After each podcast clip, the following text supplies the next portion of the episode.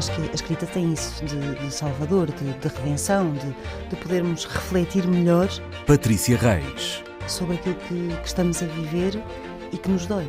Já não é só encontrarmos um quarto que seja nosso, um espaço que seja nosso, a independência mínima para podermos ter tempo e sossego. Inês Pedrosa. Mas também conseguirmos enxutar os fantasmas bastante reais da família. E há aqui uma coisa muito gira que acontece sempre nestas matérias de costumes. Rita Ferro. Que é misturarem o chocante e o escandaloso, mas sobretudo o chocante com o imoral. Nem sempre estão pegados. A páginas tantas. Olá, boa noite. Estão boas? Estamos muito, muito boas. Muito Passaram uma boa semana. uh, gostava de iniciar este nosso programa a falar da agenda. É sempre bom ter Tão uma linda. agenda e temos aqui uma agenda muito bonita que se chama, que tem por título Mulheres de Palavra, que é uma agenda literária editada pela Sibila. Uh, Inês, fala-me desta agenda para este 2019? É, é, uma agenda. Para já dá para 2019, para 2020, para não, porque é intemporal, quer dizer, tem os São dias os e, e os depois dias, não tem não anos. tem uh, os anos. É porque hum, que é uma coisa também intemporal, é uma agenda que é também um livrinho que é uma homenagem às mulheres escritoras de todo o mundo, enfim, aquelas que de que vamos tomando conhecimento com citações das ditas uh, e com as datas de nascimento de, de todas uh, no início de cada mês e depois uma citação para cada semana ou uma ou duas citações, consoante o espaço, das, que nos vão acompanhando sobre ser mulher, ser escritora, a liberdade, uh, enfim, vários, o amor, a vida. É, o amor, a vida e as é, pronto, é uma homenagem Portanto, ao talento das mulheres esta... escritoras. Sugestão, o ano acompanhado, os anos acompanhados pelas palavras das mulheres. Das é? mulheres, para homens e mulheres, claro. Porque os homens também precisam de começar a ler mais Exatamente. mulheres, não é? E por aqui é um início, é um bom início. e mais temos uma frase cada uma. Ah, ah é verdade. Exatamente, cada uma de nós tem, eh, tem uma frase. que ela não ia esquecer-nos, não é verdade? Era só o que faltava. Fui espreitar as vossas biografias ah, isso não é nada bom. Não é nada bom. Porque me interessava. Ao fim deste tempo todo. Não, uh, porque me interessava um pormenor para a conversa de hoje. Um, se no vosso percurso académico tinham uh, especificamente frequentado algum curso de literatura. Cristo! E, e se as fontes estiverem corretas, uh, a Patrícia andou pela história, a comunicação empresarial, a Inês pela comunicação e a Rita pelo design. É verdade. É? é? verdade? Eu gosto muito de ouvir dizer design. design. Toda a gente diz design e eu, eu disse bem. calores. É a história do Nobel. Uh, é, é, mas é design. Mas eu, eu agora estou em literatura, por acaso. Pronto, Olha, mas eu em Ciência das Religiões. A Patrícia está a fazer o mestrado em Ciência, das Religiões. da preguiça e da felicidade e do amor. Em Ciência das Religiões, mas assim como a, como a, a, a Inês, eu fui buscar a literatura para enfiar nas ciências das religiões, pois. não é? Porque eu tô, a minha dissertação é sobre a Maria Teresa Horta. E o, a tese, porque eu estou a fazer um mestrado, a Inês está a fazer um doutoramento. O doutoramento da Inês é sobre o Kundera e o Sempre Um. Portanto, enfim, não, é já literatura... não é o Kundera, eu sempre. É Era só o para Kundera. É só o, é, quer dizer, é o Kundera e o romance político. Porque Melhor. o tema Kundera sempre um já era muito vasto para falar do romance. É o romance enquanto dispositivo de combate ao totalitarismo. É, é este o tema da tese. Não. O romance, e a partir do Kundera como exemplo de romance que combate o totalitarismo. Como Portanto, fui-me meter, também, é? fui-me meter na literatura agora, já depois dos 50. Pois, e por isso eu, Patrícia, eu nem na altura em que tu escolheste. Fui meter na religião. não, não. Mas na altura que escolheste história, uh, era a história que tu querias, nem pensaste em literatura, porque história a história era, era minha... mais importante. Não, a história era a minha disciplina preferida uhum. e eu sempre achei que me daria um contexto, é? que me ajudaria a olhar o mundo de outra forma.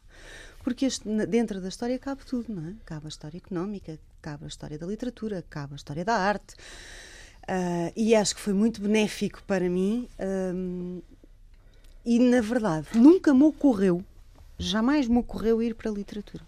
Eu queria, eu queria escrever. E já escrevia, escrevi, escrevo desde pequenina. Mas nunca me ocorreu ir para a literatura, porque eu sabia que precisava de uma profissão. Uh, e, e, também não fui para, para, a história para ter uma profissão. Eu fui para os jornais e, e, e sou dos jornais. Uh, será sempre a minha profissão ser jornalista, quer eu queira, quer eu não queira, faz parte do meu ADN. E sempre achei que me beneficiou mais como jornalista ter feito história do que se tivesse feito, desculpa Inês, comunicação, desculpa Rita, design ou, ou outra coisa qualquer. Porque a história dá-nos uma outra cabeça. Uh, uma outra perspectiva das coisas. Pronto.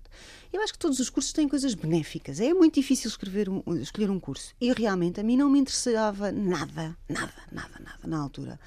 A teoria da literatura, o, o latim e o grego e, e, as técnicas de tradução e havia aqueles os currículos eram muito eu não sei como é que são agora eu aqui tenho da nova algumas coisas expressão e argumentação linguística geral latim obras da literatura mundial cultura portuguesa do século XX mas isso ah, em quê? Em, em, em literatura. Em literatura. Na cadeira Na cadeira, exatamente, de hum. primeiro ano, segundo, cultura clássica grega, a literatura portuguesa do século XIX, pois, etc, etc. Mas e se calhar mim, na altura em que vocês fizeram a escolha também não, não Eu não, não acho que fosse, não acho que seja um currículo semelhante, porque repara, quando nós estudamos fazíamos 5 anos de licenciatura, ou 4, não é? Pronto, não havia cá este sistema de Bolonha.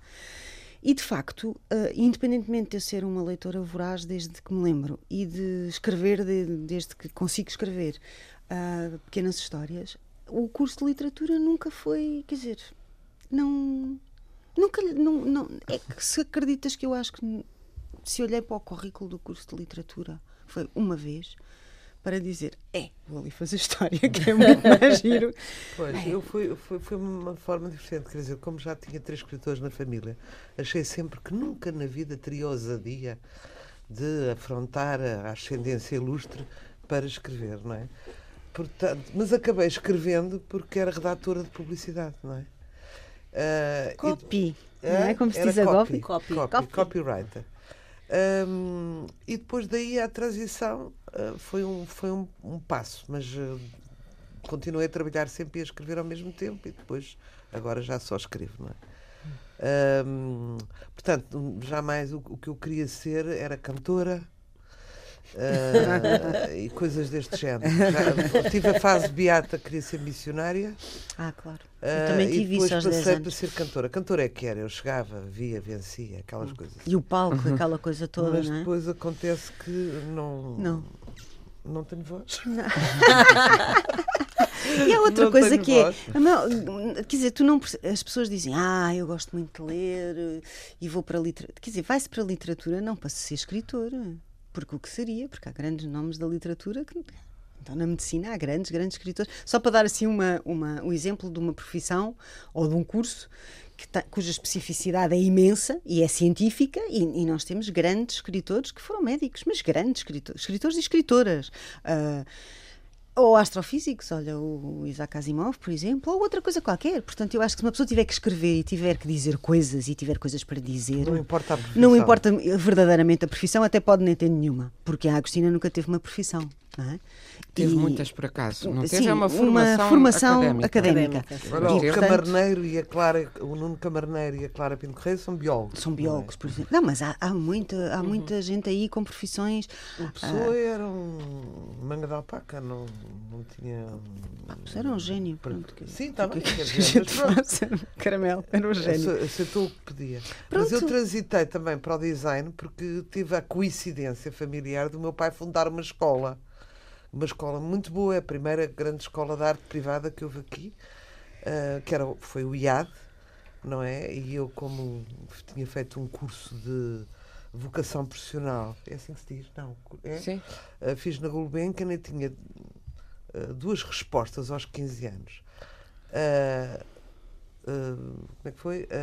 tendência para as letras e para as artes decorativas. Sei, então vou para design. E realmente hoje em dia Uh, se pudesse, se calhar, largar a literatura para ir decorar a tua casa, Fernanda, dava muito mais gozo. Eu gostava muito. E era muito mais. Atenção, aceitam-se trabalhos de decoração, mandar mensagem privada. Eu já, eu já, fiz 50 casas para aí. E estão-me sempre a pedir e tal. E gosto de...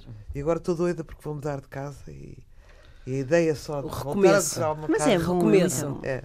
Inês. Pois, no meu caso, é, é, por acaso é, é, é, curioso nós pensarmos o que é que nos levou a uhum. determinado. É sempre o ser e a sua circunstância.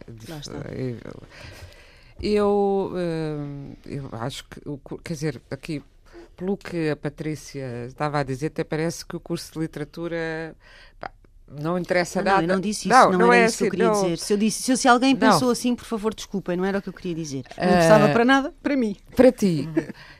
É, não, eu acho é que pode não ter a ver com. Há muitos uh, críticos, professores, teóricos da literatura que não são escritores, mas é uma área do conhecimento tão interessante como a biologia, do meu ponto de vista. Por Sim, isso vou dizer agora nela. Claro, seja, claro. Mas a maioria dos escritores uh, não andou na, na faculdade de Não tem a ver realmente, isso sim, Patrícia, concordo contigo, não tem a ver diretamente com uh, a escrita, não é vou, sou, escrito, sou escritora vou para o curso de literatura. Para, até porque uh, a pessoa pode querer saber de biologia, eu muitas vezes devo dizer, tenho muita pena, e penso que todas nós temos, de não saber mais de botânica, por exemplo, que sempre que, é vou fascinante. descrever uma árvore, ou quero criar um jardim Tens ou um ambiente, a fundo. vou, estou rodeada de dicionários de, como é que se diz, enciclopédias, não são dicionários, de flora, da fauna, etc.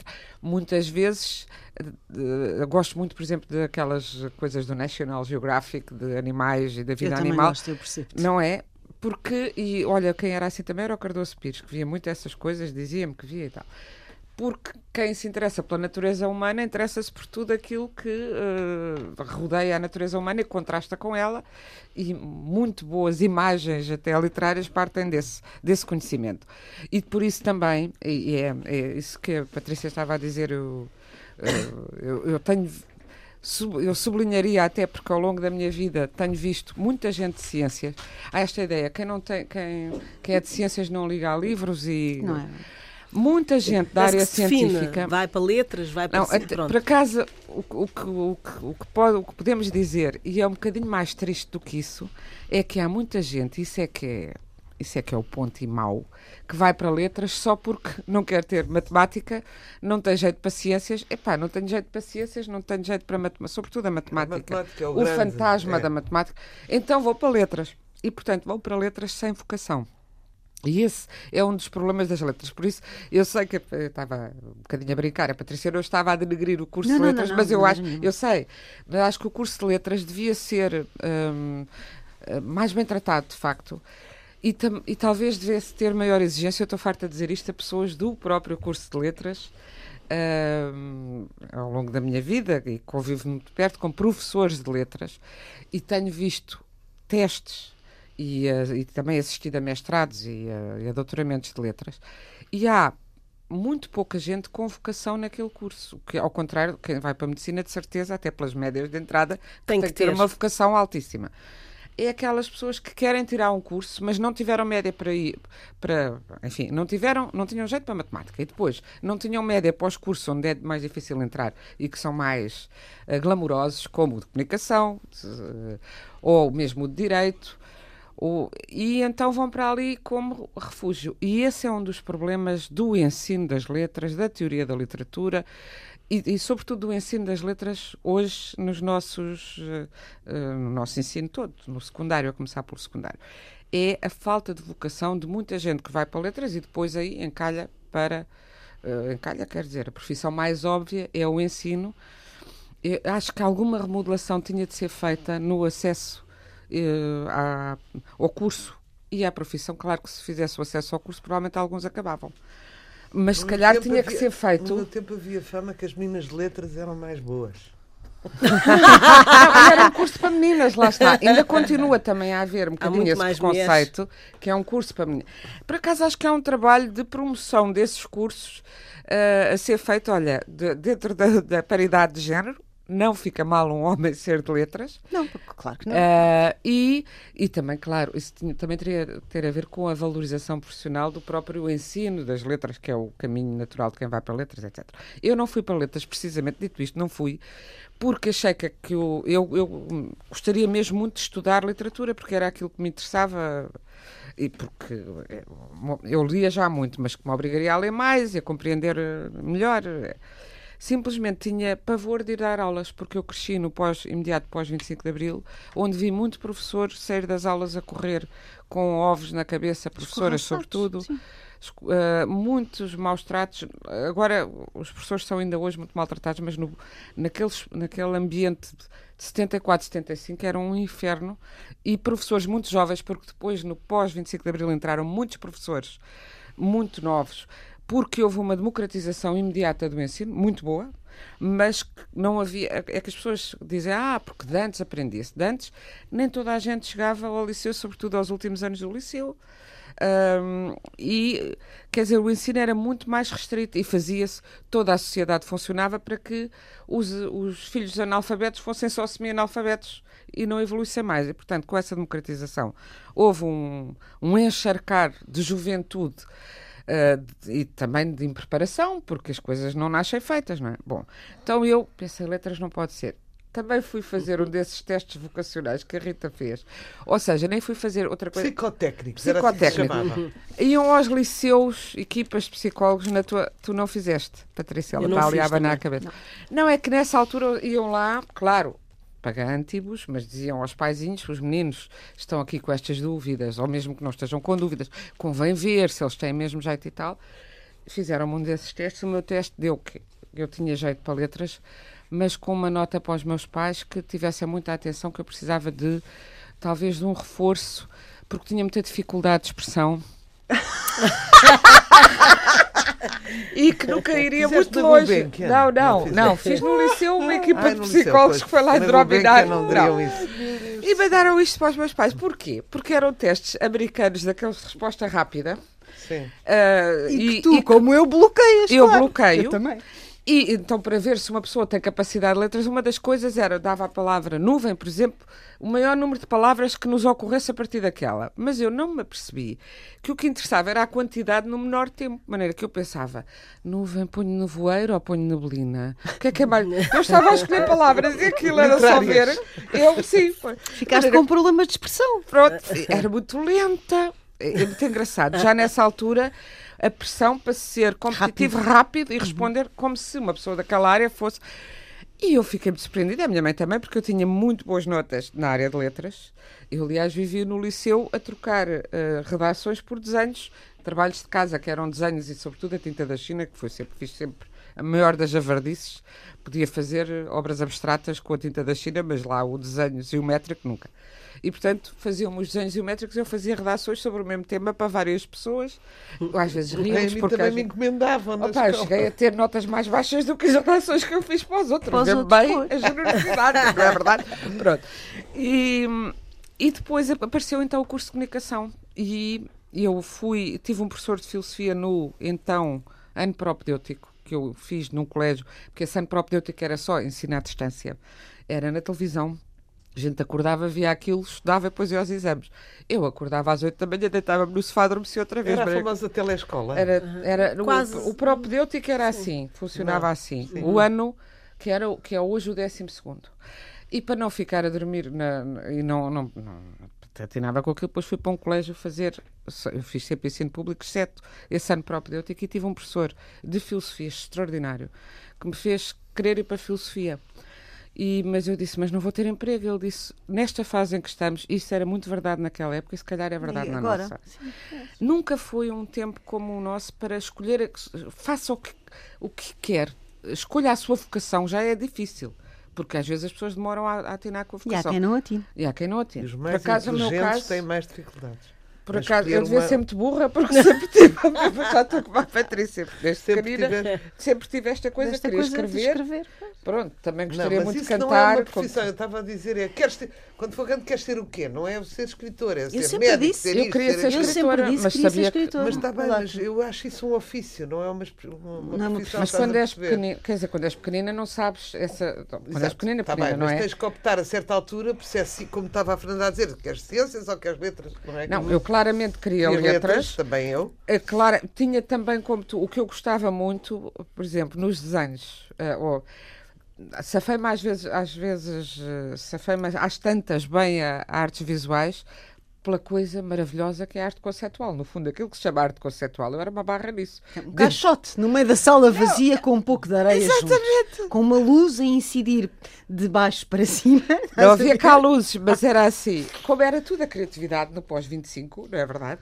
Eu então, houve um professor que disse, oh, não sei se o desenho geométrico não é uma coisa muito antiga, vocês o que é que querem? Eu disse criar, trazer gesso e misturar com areia, e misturar com água, e misturar com tinteiro. Eu fiz uma cidade de gesso e de, e de restos de plástico e não sei o que, uma cidade do futuro.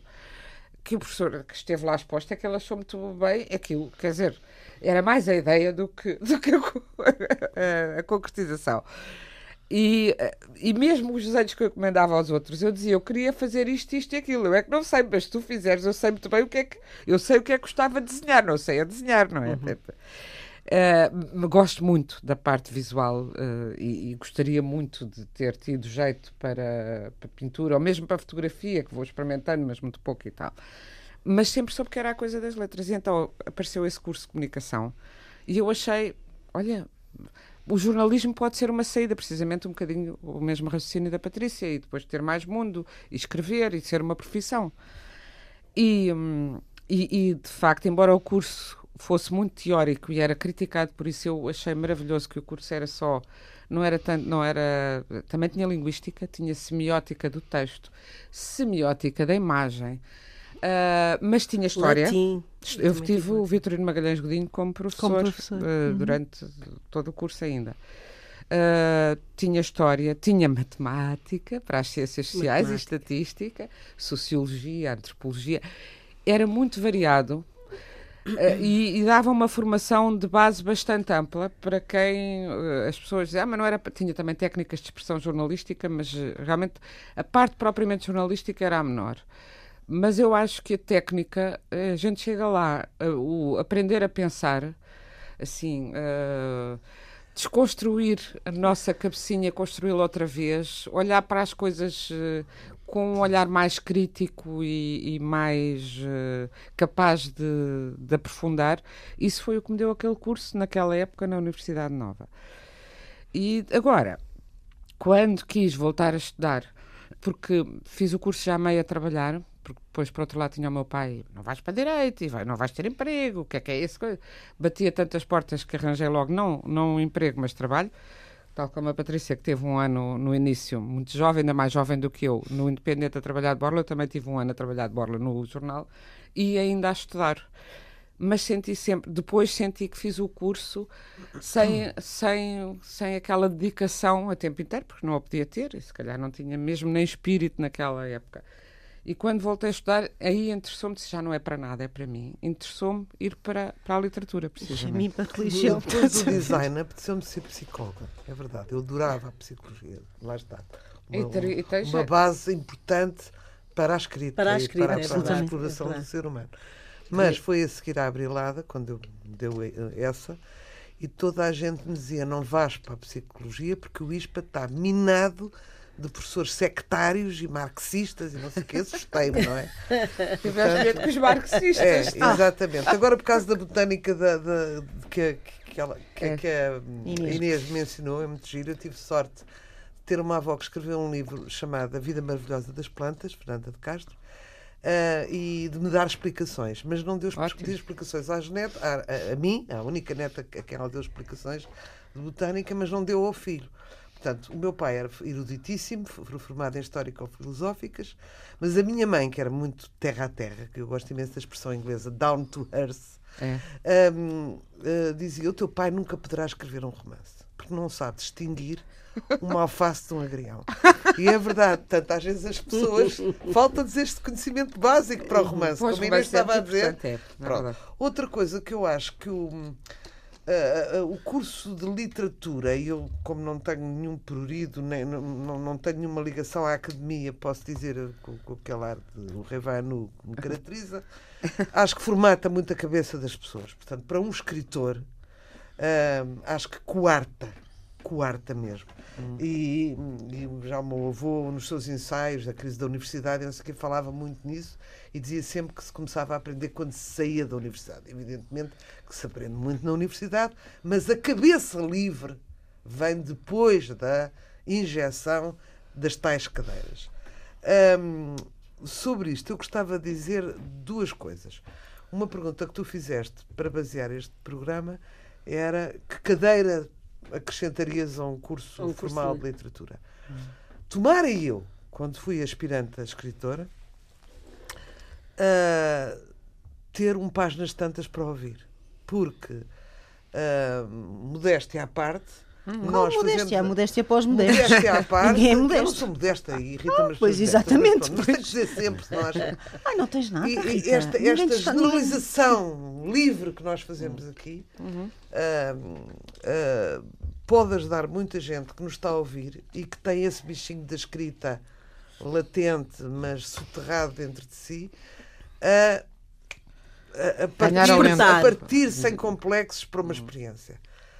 Uh, daí uh, eu também uh, defender que devia haver um curso de iniciação à escrita. O que é escrever, para que é que serve escrever, as dificuldades da escrita, até para a pessoa comum ter ideia do difícil que é escrever e do estudante de literatura ter, medir a dificuldade que cada escritor tem para produzir a sua obra.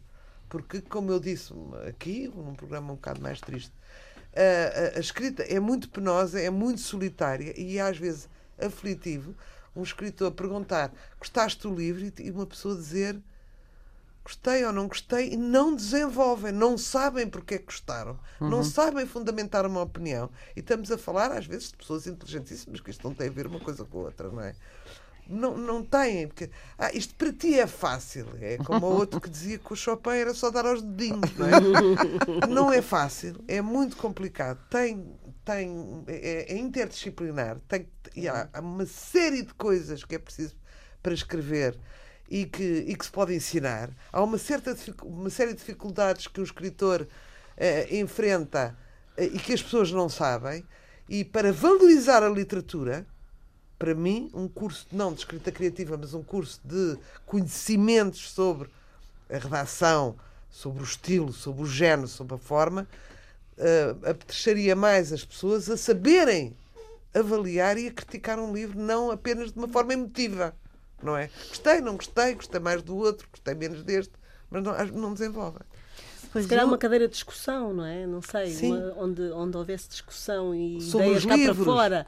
Sim. Isso da nova geração. Nos cursos, nos cursos de escrita, de escrita criativa faz-se muito isso. Ou o clube de leitura inserido na é, faculdade. É, inserido na faculdade, pronto. Não é? Eu proporia um livro uma por... disciplina de pesquisa, mas isso é o jornalista cá em mim, que não é só o jornalista cá não, em mim, não, na verdade. é porque o escritor. Também. Claro, e o escritor cá em mim. Porque eu acho que a maioria das pessoas.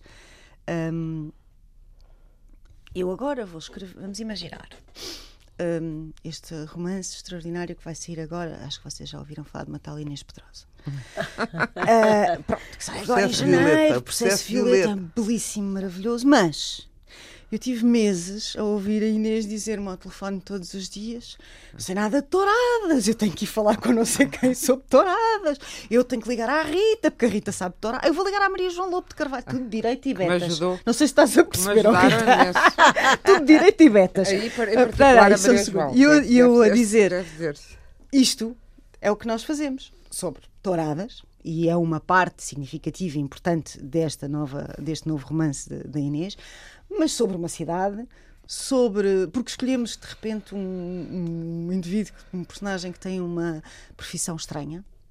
Pode ser, não é? Uhum. Pode estranha ser. a nós. Sim. Estranha a nós. Só isso exemplo, faz um com assassino. Que... Um assassino. Por exemplo, vamos supor. Mas, bem, eu não posso dizer. Um assassino, assassino não é estranho a nós. Não é isso. Mas tu não podes, não podes decidir qual, que armas é que ele tem na bagageira do carro. Já estou aqui. Se não souberes nada de armas. Se não souberes nada e, de armas. E, e, essa é que é a realidade. Dá um trabalho é? de investigação a fazer. Uh, Faz-me lembrar um, um, psiquiatra, meu amigo, que leu um livro de uma autora portuguesa cujo nome eu não vou dizer só por uma questão de elegância, que me dizia: ela é enfiada na bagageira do carro. Então e depois? É evidente, não há depois, porque como ela nunca teve essa experiência, não a soube desenvolver. Eu não estou a dizer para se atirarem todos para a bagageira do experimentarem. Carro, é? experimentarem, mas há coisas que, objetivamente, se nós não tivermos essa experiência ou não tivermos a capacidade de pesquisar para angariar conhecimento, não vamos lá. E logo não é verosímil. É. Logo, Se eu agora disser, e ela agarrou na metralhadora 472-B. Está-se mesmo a ver 472 ah. barra B, não é nada, não é? Pronto. Não, e, tá. e há leitores picuinhas. E há leitores picuinhas. Ah, de, claro. Descobrem as coisas mais incríveis. É. Eu lembro-me uh, no Morder do Coração. É uma história maravilhosa. O, o, meu, o meu marido, durante a guerra em Angola, em Malange, a mãe reunia, eles eram seis filhos, na casa de banho quando havia conflitos. E eles tinham uma arma no topo do, do edifício. Pronto. Portanto, eu estou convencida que o Elvis, o meu marido, aprendeu a ouvir da maneira como ele ouve, que não é uma maneira normal, não é a maneira padrão, por causa disto. Porque ele começou a perceber o som que ia das balas e, e quantos segundos é que demorava uh, e que tipo de bala é que era, o que impacto é que iria fazer só através do som. E descrevi, ele era pequenino, é? e um dia subiu as escadas para ir à, à parte de cima do edifício para ver então aquela coisa montada na... e os soldados e não sei o que, era pequenino. E dizia-me. E as balas eram enormes e faziam um gesto Mas com estavam soldados em cima, em do, cima do edifício. da casa hum. Um, as, as armas, aquelas balas eram enormes, era uma coisa, era uma coisa, sei lá, com um metro. E eu, eu lá fui tentando perceber, um metro, Uhum. Que sim. Já é um míssil. Não, pois, olha lá, ele era pequenino, não é? E, obviamente, nós temos uma noção de grandeza dos objetos muito diferente conforme vamos crescendo ou diminuindo. Basta Bom, visitar a escola E às tantas, acabei é. por perceber que tipo de arma é que estava lá em cima. Okay? E fui falar com o Vítor Borlinhas, que é um dos nossos militares, eh, enfim, que eu conheço e de quem gosto bastante, e ele dizia-me: Não, Patrícia, tem 65 centímetros. Para uma criança parecia Para uma criança assim parecia é um metro, mas mesmo assim é bastante, não é? Claro. Pronto. E se eu não tivesse ido fazer esta pesquisa toda, uhum. se calhar havia um picuinhas qualquer que me vinha dizer um metro que dispara, um militar qualquer que me vinha dar dois tiros na cabeça, ou outra pessoa qualquer que viesse. Portanto, esta, esta função da pesquisa é essencial. E onde pesquisar? Porque, não é? Vou à Wikipédia e está lá. Uhum. Ah, não, não, não, não. Mas sabes, pesquisar isso, é Isso não é só para os romances, eu acho que. Está para acho... tudo. Para o jornalismo, por exemplo. Mas aí vamos lá então dizer. É de ser. Eu, eu penso, hoje as faculdades, quer dizer, a universidade tem a obrigação de pôr a pessoa a saber pesquisar, de facto. E devo dizer, no curso de doutoramento que eu fiz, uma, uma das cadeiras era não é só métodos, métodos é metodologia, de, não é? científico, de trabalho científico, Sim. passa pela pesquisa, como Eu pesquisar, como confrontar as fontes, uh, como. E, e, sem isso eu acho que não há conhecimento em, em área nenhuma. Mas, mas eu acho que aquilo que, que, que estamos aqui, aquelas estão a dizer e que eu também concordo, é que Aliás, isso está já a ser tentado no curso de literatura aqui na Clássica e já, já, está a haver uma remodelação. Aliás, há agora um curso, Patrícia já falou aqui há dias, como é que se chama aquele curso? Uh, uh, geral? Uh, Estudos Gerais. Estudos Gerais que é uma construção. Que é uma, uma construção dentro da literatura que é precisamente partindo dessa ideia de que os estudos literários abarcam Muita o coisa. mundo. Uhum. E em particular o romance, o romance que é uma criação de há três séculos. O romance europeu, tal como o temos hoje, é uma criação que tem três séculos, não tem mais. E que tem a ver com uma data de coisas, mas tem a ver também com. Uh, por um lado, a especialização das ciências, a ciência passar a ser ciência com os seus ramos e a, e a literatura, o romance em particular, ser interessar como uma, uma forma de conhecimento não especializada e por isso pode aprofundar mais determinados aspectos da realidade humana porque os cruza em vez de os separar. E o romance passou a ser dignificado que eh, desde o século XIX, isso só desde o século XIX, inicialmente era o entretenimento e conhecimento da sociedade e depois passou a ser dignificado em termos eh, mesmo académicos e a ser tido como é hoje como a grande arte literária, embora ainda haja muita gente, mesmo aqui, às vezes nós, dizer, ah, a poesia, a arte suprema, mas a poesia foi a arte suprema até aparecer o romance enquanto uh, mecanismo, uh, instrumento, dispositivo de conhecimento. Uh, e para isso uh, era, mesmo que a pessoa nunca, como a Rita estava a dizer, nunca venha a ser escritor, eu, pensar, refletir sobre a forma, o que se escreve, para que se escreve, como se escreve e os escolhos com que se encontram, os escolhos e as escolhas, não é? Porque é que aquela aprender a escolher as palavras, aprender que não há sinónimos, como já não, não sei quem foi a primeira pessoa que disse, mas enfim. E tudo isso que é um curso já, um semicurso. Lá essa de não há sinónimos. É não, há, interessante isso. é, não há sinónimos, quer dizer, é, tu tens que encontrar a palavra certa naquela frase, Que só pode ser aquela. que só pode Só ser pode ser aquela. Às vezes já há. Às vezes há. se não te- é assim quando quando se houver duas ou três palavras eu, eu isso tem sido muito útil com adjetivos quando uma pessoa tem a tendência pensa que está a fazer literatura eh, Sim. estou a brincar mas eh, para caracterizar uma figura ou uma situação e vai fazendo um comboio de adjetivos eu acho que nós quem escreve tem esta experiência ao longo do tempo eu acho que todas nós temos e eu inicialmente tinha a tendência a ir pondo um comboio de adjetivos depois olha assim digo mas estão aprendemos a aqui quatro. É. é, e que são tão só o mesmo, diferentes. mas são só o mesmo. é, são diferentes, mas são redundantes de certa maneira. Deve haver um que diga Seja tudo isto. isto. Ou então deve haver uma, uma Não, mas o que eu descrição. estava a dizer é que há, há- há palavras diferentes para o mesmo significado. Olha, o Virgílio Ferreira, não sei se foi ele o primeiro que dizia, era muito criticado por ter um vocabulário, diziam alguns críticos, curto e que repetir muito, ter muito um. Ou seja, não era ter um vocabulário curto, ter um léxico ah, que não era o do Aquilino Ribeiro, que não era, que nos obriga a estar sempre, aliás, no dicionário. E ele dizia: Não me interessa fazer uma exibição dicionarista da minha erudição, interessa-me encontrar as palavras que servem aquilo que eu tenho para dizer e que é a minha voz. E essas são poucas e são as minhas. E eu acho que isso, isso é que faz um escritor, independentemente se- de haver escritores com um léxico mais variado e de, de alguns escritores até não ser tanto pela palavra, mas pela construção que tu vês essa voz. De qualquer maneira, o ser menos palavroso, todos os escritores, quando melhoram, se tornam menos palavrosos no sentido de menos. É. É, menos barrocos, enfáticos, redundantes. E isso tem com a procura da palavra certa. Não há, não há sinónimos para tudo. Olha, eu lembro-me de uma Ah, vez não, há, também. no- não. Para divertir ainda não encontrei nenhum. no JL, uma vez quando era muito miúda, estava lá uma miúda, ainda mais miúda que eu a estagiar, eh, no JL. E não era a Patrícia, que só Não, não, conheci nunca no tive no Independente, JL. não. Mas, eh, que me dizia assim, ah, estava tão preocupada com a coisa dos sinónimos, não, não repetir palavras, porque há muito esta, por exemplo, esta opção, não se deve repetir uma palavra. Às vezes, a Às vezes a repetição repetição é fundamental. é fundamental, e tem um Fundamental. valor Reforça, melódico, de- pronto. um Ou valor. até... Nesse sentido, mas Pronto. realmente não há, não há razão Mas para então repetir esta, uma tinha palavra. ouvido dizer que não se repetiu palavras, e então dizia-me, não, tens aí um sinónimo, consegues-me arranjar um sinónimo? Não havia Google ainda, não é? Estamos Mas a já falar havia dicionário de sinónimos. 80. Mas, ah, pois, mas, mas estávamos a escrever no- na redação. O sinónimo para mesa, nunca me esqueci desta pequena. Mesa. Já escrevi Mesa. três vezes mesa e não queria repetir. Eu disse, mas mesa é mesa, é estava um ao lado, começou a rir. E eu disse, Mesa é mesa. queres pôr tábula redonda? Não sei. Tampo, superfície Tampo, plana superfície. sobre a qual se escreve. Portanto, podes repetir mesa, cadeira Ah, várias vezes. quando não há outra Pronto. coisa de Uma falar. Mas mesa há, por uma mesa, exemplo, a dupla adjetivação é uma coisa que me encanita, devo dizer. Toda a vida me encanitou e continua a encanitar. E às vezes apontas meio muito bem. E... E é uma E chatice.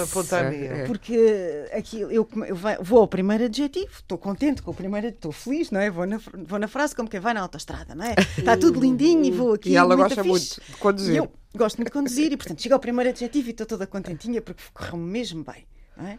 E agora vem outro. Ah, pá, sério.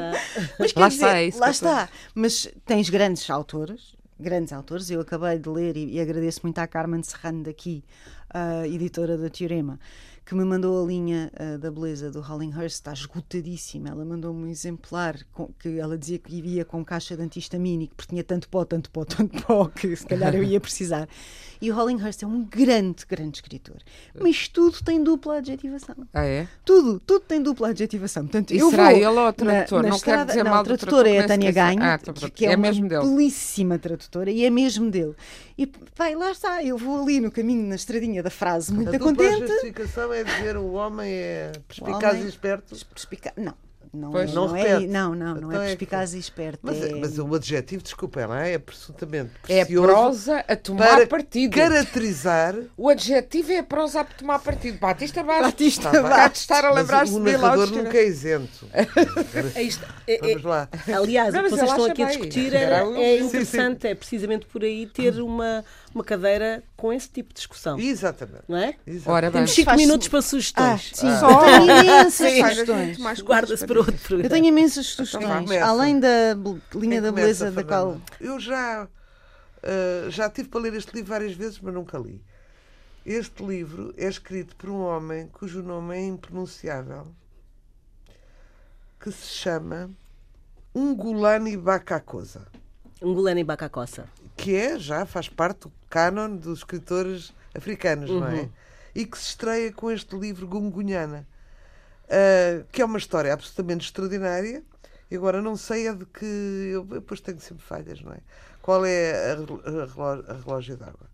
Não sei, mas é para mim, ah, para além de todas as aventuras e para além de todas as crueldades, porque este, este livro fala da crueldade dele, também foi igualmente cruel a humilhação pelo que porque Ele passou. O, o Mozinho de Albuquerque, a humilhação aparatosa ah, que, o Mozinho, a que o Mozinho de Albuquerque o sujeitou.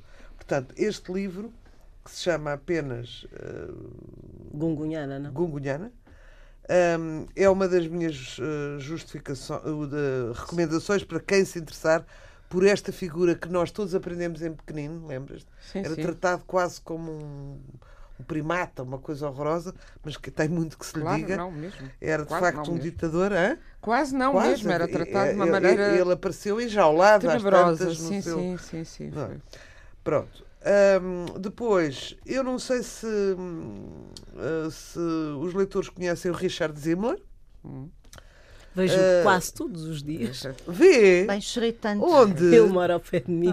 Aqui em Lisboa. Sim, Ah, porque ele, ele, ele, Ele vive no ele, Porto. ele, como, hã? Ele vive no Ele Porto. vive no Porto. mas ele deve estar a viver ali ao pé da minha zona. Eu vejo muitas vezes. Pronto, E é o- um americano que está cá radicado, que fez uma data de livros. E que gosta muito de Portugal. Exatamente. E que é uma pessoa encantadora. Quintanilha. Exatamente. O Este livro uh, é a história de dois primos, que é uma coisa logo. Dois primos.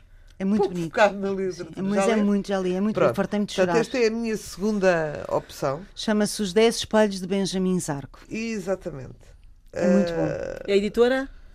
É Porto Editora. Porta Editora. conta através de diferentes vozes uh, as, sua- as vidas destes dois primos, desde a clausura no gueto de Varsóvia, de onde acabam por escapar, até aos dias de hoje. Portanto, é uma história absolutamente extraordinária que eu vou ler e que recomendo. É muito Inês, muito muito. rapidamente, temos Ah, é um muito minuto. rapidamente. Sim. muito rapidamente, digo só. Saiu um livro de uma escritora portuguesa sobre uma grande escritora ah, muito conhecida sueca, a Selma Lagerlof. É Sim, da verdade. Cristina Carvalho. Da- e, portanto, a Selma. ah, ai, Selma a Lagerlof. Selma Lagerlof, eu ia dizer, a Cristina Carvalho fez um, um romance biográfico que publicou agora recentemente, que eu muito recomendo, sobre a vida A da, saga, não é? A saga. da Selma Lagerlof, chamado a saga, da, da, ai, a saga de Selma Lagerlof, que é fruto precisamente de uma grande pesquisa que ela fez eh, pela- e nos Selma próprios Lagerlof, locais. vencedora do Prémio Nobel da Literatura, já agora. sim, sim, a autora da viagem, da maravilhosa Exatamente. viagem de Nils Holgersson através da Suécia, por exemplo. Ah, e, e, e- e, portanto, era essa a minha recomendação. É uma edição da Relógio d'Água, recente, que nos dá a conhecer a escrita de uma escritora portuguesa, também ela filha de outra escritora, de outros dois escritores, que a Cristina Carvalho é filha da escritora eh, que morreu recentemente e que merecia também ser eh, reeditada, Natália Nunes, que foi um bocadinho obscurecida, mais uma daquelas escritoras, foi um bocadinho obscurecida por ser também mulher de António Gedeão, portanto a Cristina Carvalho é filha destes dois grandes eh, escritores portugueses, pseudónimo de Rómulo de Carvalho, que por sua vez, olha, quando diz com o que estivemos aqui a fazer hoje, que por sua vez era, eh, a dizer hoje, era um químico, um físico-químico que nós todas lemos na escola porque era autor dos manuais escolares de físico-química e um grande poeta que usava o saber da química e da física na sua poesia. Que E tem pronto, não digo mais nada, já que não sobre- Patrícia. Então, uma grande estreia. Sandra Catarino, chama-se Os Fios, é um romance. É uma estreia em absoluto. Não sei que idade tem, não sei nada sobre a Sandra Catarino. Sei que o livro é belíssimo, eu gostei muitíssimo. É uma história contada pela voz de três mulheres e é sobre um triângulo, a Madalena, o Celeste e o Samuel. É um. É num meio rural, há um, um certo, uma certa estranheza e um certo lirismo no livro. Eu acho que é uma estreia maravilhosa e, portanto, tomem nota deste nome, Sandra Catarino. Vamos ficar à espera do segundo romance assim, de uma forma anelante. Parei que esse gosto por adjetivo. Ah, viste? Podem nos acompanhar no Facebook e em antena1.rtp.pt. Esta edição, conduzida por Fernando Almeida, teve o apoio técnico de Ana Almeida Dias. Até quarta-feira. acho que a escrita tem isso de, de salvador, de, de redenção, de, de, podermos refletir melhor. Patrícia Reis. Sobre aquilo que, que estamos a viver e que nos dói. Já não é só encontrarmos um quarto que seja nosso, um espaço que seja nosso, a independência mínima para podermos ter tempo e sossego. Inês Pedrosa. Mas também conseguirmos enxutar os fantasmas bastante reais da família. E há aqui uma coisa muito gira que acontece sempre nestas matérias de costumes. Rita Ferro. Que é misturarem o chocante e o escandaloso, mas sobretudo o chocante com o imoral. Nem sempre estão pegados. A páginas tantas.